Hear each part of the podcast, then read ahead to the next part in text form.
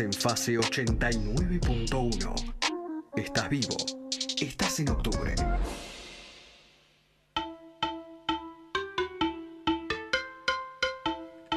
35 minutos pasaron de la una de la tarde y estamos en octubre en casa en la 89.1 y como les decía, ya estamos en comunicación telefónica con Camila Izaguirre. Ella está en Rosario, fue este fin de semana a la marcha por la ley de humedales y además es estudiante de medicina e integrante del Instituto de Salud Socioambiental, así que nos va a poder explicar muy bien la importancia que tiene la sanción de esta ley. Buenas tardes, Cami, ¿cómo estás? Robatista te saluda.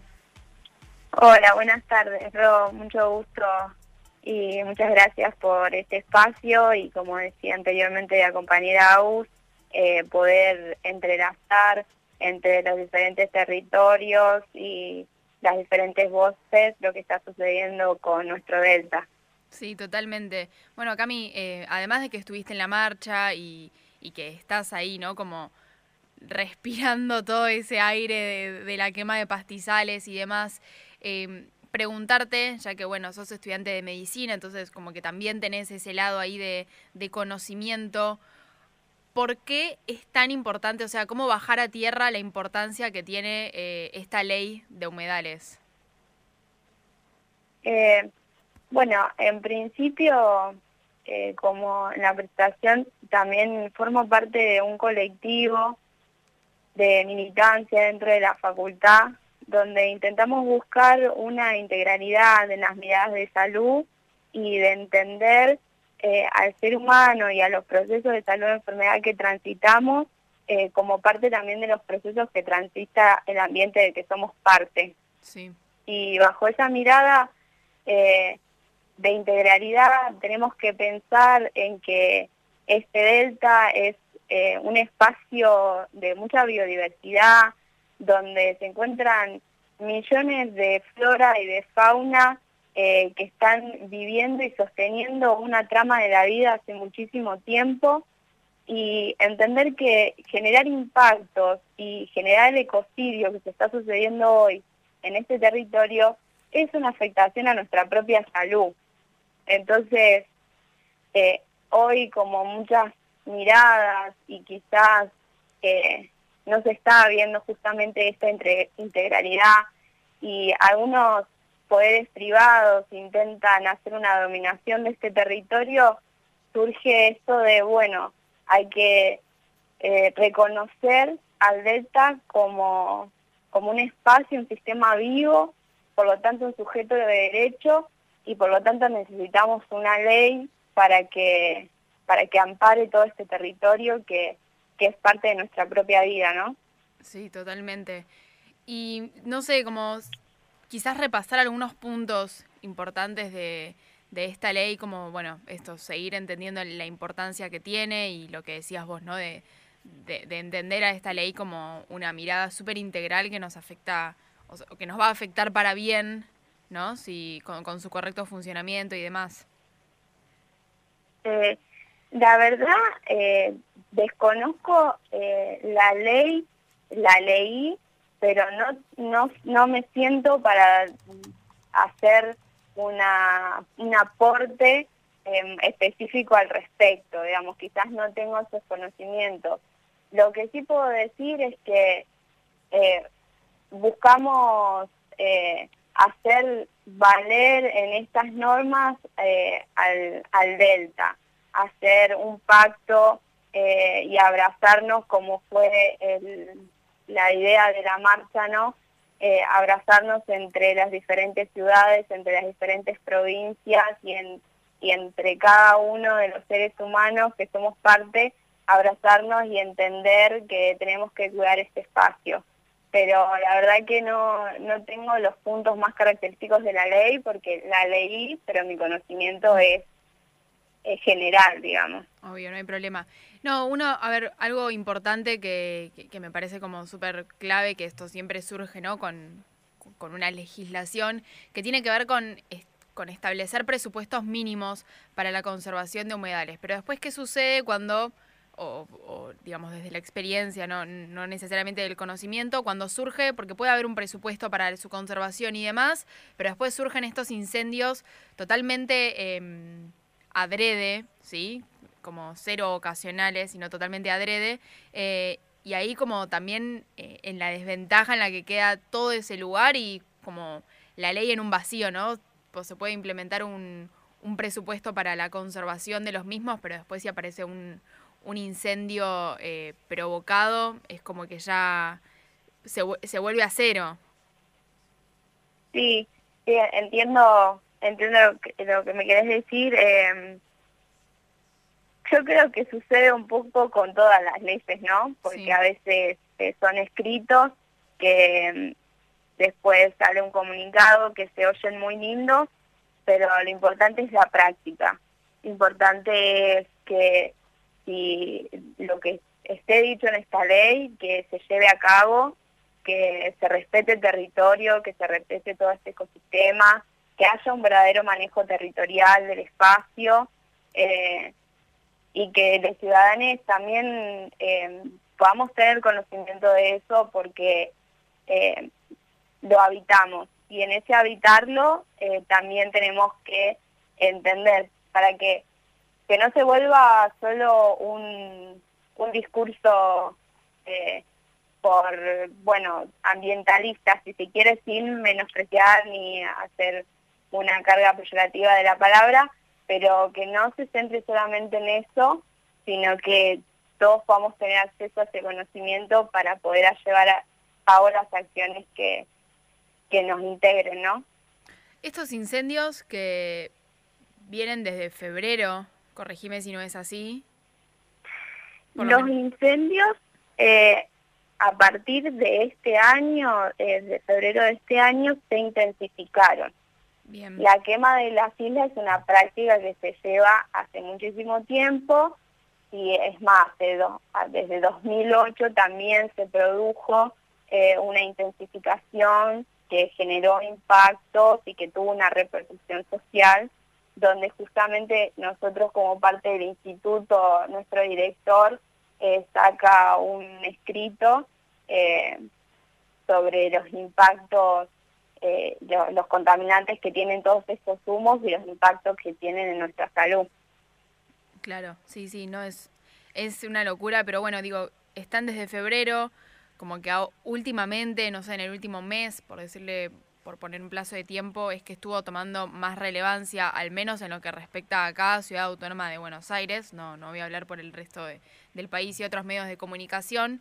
Eh, pero esto, digo, si en febrero se empezaron a intensificar, pero vos como nos comentás, ya vienen desde antes, ¿por qué también como, como o sea, por qué surge ahora tanta eh, visibilidad?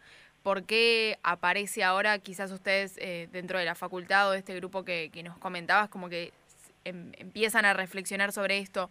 ¿Por qué no se trató antes la ley de humedales o sí se trató y no tuvo como un resultado eh, positivo?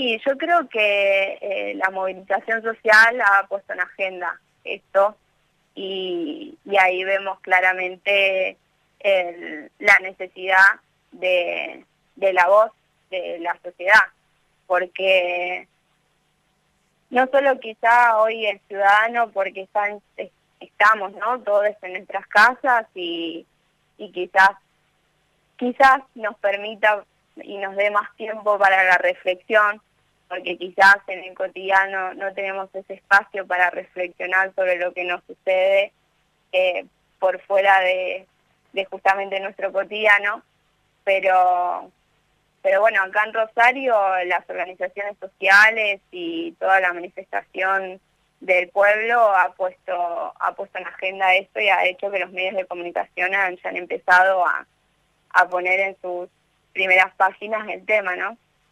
La importancia ahí también, ¿no? De no, de, no aflojar con, la petición, ya sea, bueno, online por el tema de la cuarentena, pero bueno, esto como seguir reclamando la, ley de humedales. Tengo una última pregunta. Eh, se está tratando ahora eh, en el Congreso, como que se va a seguir tratando, a eso me refiero.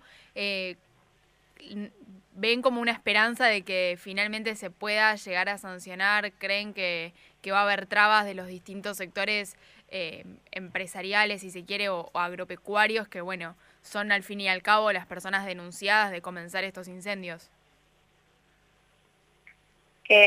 yo creo que esto quizás ya sea una opinión personal, ¿no? Pero eh, creo que hay que seguir eh, sentándose a discutir quienes se tengan que sentar a discutir, eh, porque los intereses de por medio no, no están exentos eh, y hay que buscar, retomo esto, la mirada integral, porque si seguimos haciendo leyes que sobrepongan intereses privados o, o beneficios de unos pocos, eh, poco va a ser la repercusión eh, para un bien común que podamos tener. Así que yo creo que, va a salir, o sea, desde, desde la sociedad y de quienes estamos en esta movida no vamos a, bajar los brazos y, sentimos la necesidad de que, de que se haga esta ley, eh, pero también entendemos que hay que seguir discutiéndola, porque en sus en su interior eh, la ley tiene quizás algunas cosas que, todavía hay que ponerlas sobre la mesa y empezar y seguir discutiéndolas. ¿Como cuáles? Perdón que vuelva sobre esto, algo cortito, eh, porque quizás ustedes desde la facultad o desde esta eh, comisión, entre comillas, si se quiere, de, la facu, quizás lo hablan y es algo interesante para conocer. no, es una, la, la crítica es a que porque desde, desde el territorio, yo soy de Rosario, perdón, yo estoy en Rosario viviendo, pero soy de Victoria Entre Ríos. Sí. Entonces, eh, hubo algunos quiebres y, y, de esas grietas que no son necesarias y que no suman entre gobernantes, entre ciertos dirigentes, no, no nombres, no tengo nombres, eh, esto que te comento es como de escuchar la radio y del andar cotidiano, de decir, no es una lucha fronteriza porque no hay límites de territorio y la naturaleza y como parte de la naturaleza no conocemos esos límites. Entonces, que no se transforme en una lucha de ciudadanos eh, a quien le pertenece el manejo de este territorio, sino que sea vamos a unirnos para trabajar entre todos eh, por el bien común de este espacio, que es el bien común de los seres humanos también. Clarísimo, Cami. Bueno, si nos querés recomendar, no sé, quizás en la facultad o, algún sitio que conozcas como para poder informarnos más sobre, sobre esta ley, que no sean los clásicos medios de, comunicación y las notas o artículos. Eh, sobre la ley específica, perdón, ¿no? Que no di mucha información sobre la ley, no. Eh, pero desde el Foro Ecologista de Paraná, ellos eh, que lo encuentran en redes de Facebook o Instagram, eh, ellos son de Paraná, Entre Ríos, y han hecho una demanda judicial al respecto, que quienes son, que pusieron en agenda sobre esto de que el DELTE sea considerado un sistema vivo. Eh, ellos manejan buena información desde mi criterio. Eh, después, bueno, nosotros eh, como Instituto de Salud Socioambiental, en la página de saludsocioambiental.net.ar, eh, hacemos escritos y comunicados al respecto desde una opinión como trabajadores de la salud, ¿no? y después de la ley, yo creo que quizás los medios oficiales puede que sean los que tengan la mejor información, pero también no siempre haciendo una mirada crítica al respecto. Totalmente. Bueno, Cami, muchas gracias por esta comunicación. No, gracias a ustedes, repito, por el espacio y por que se sigan escuchando voces de diferentes lugares. Pasaba entonces por FM Octubre Camila Izaguirre, estudiante de medicina e integrante del Instituto de Salud Socioambiental, que nos recomendaba recién, ¿no? Este centro, saludsocioambiental.net.ar, donde desde ahí hacen un montón de artículos, y también arroba foro ecologista de Paraná otra red social o otra cuenta, mejor dicho, para informarnos un poquito sobre la ley de humedales.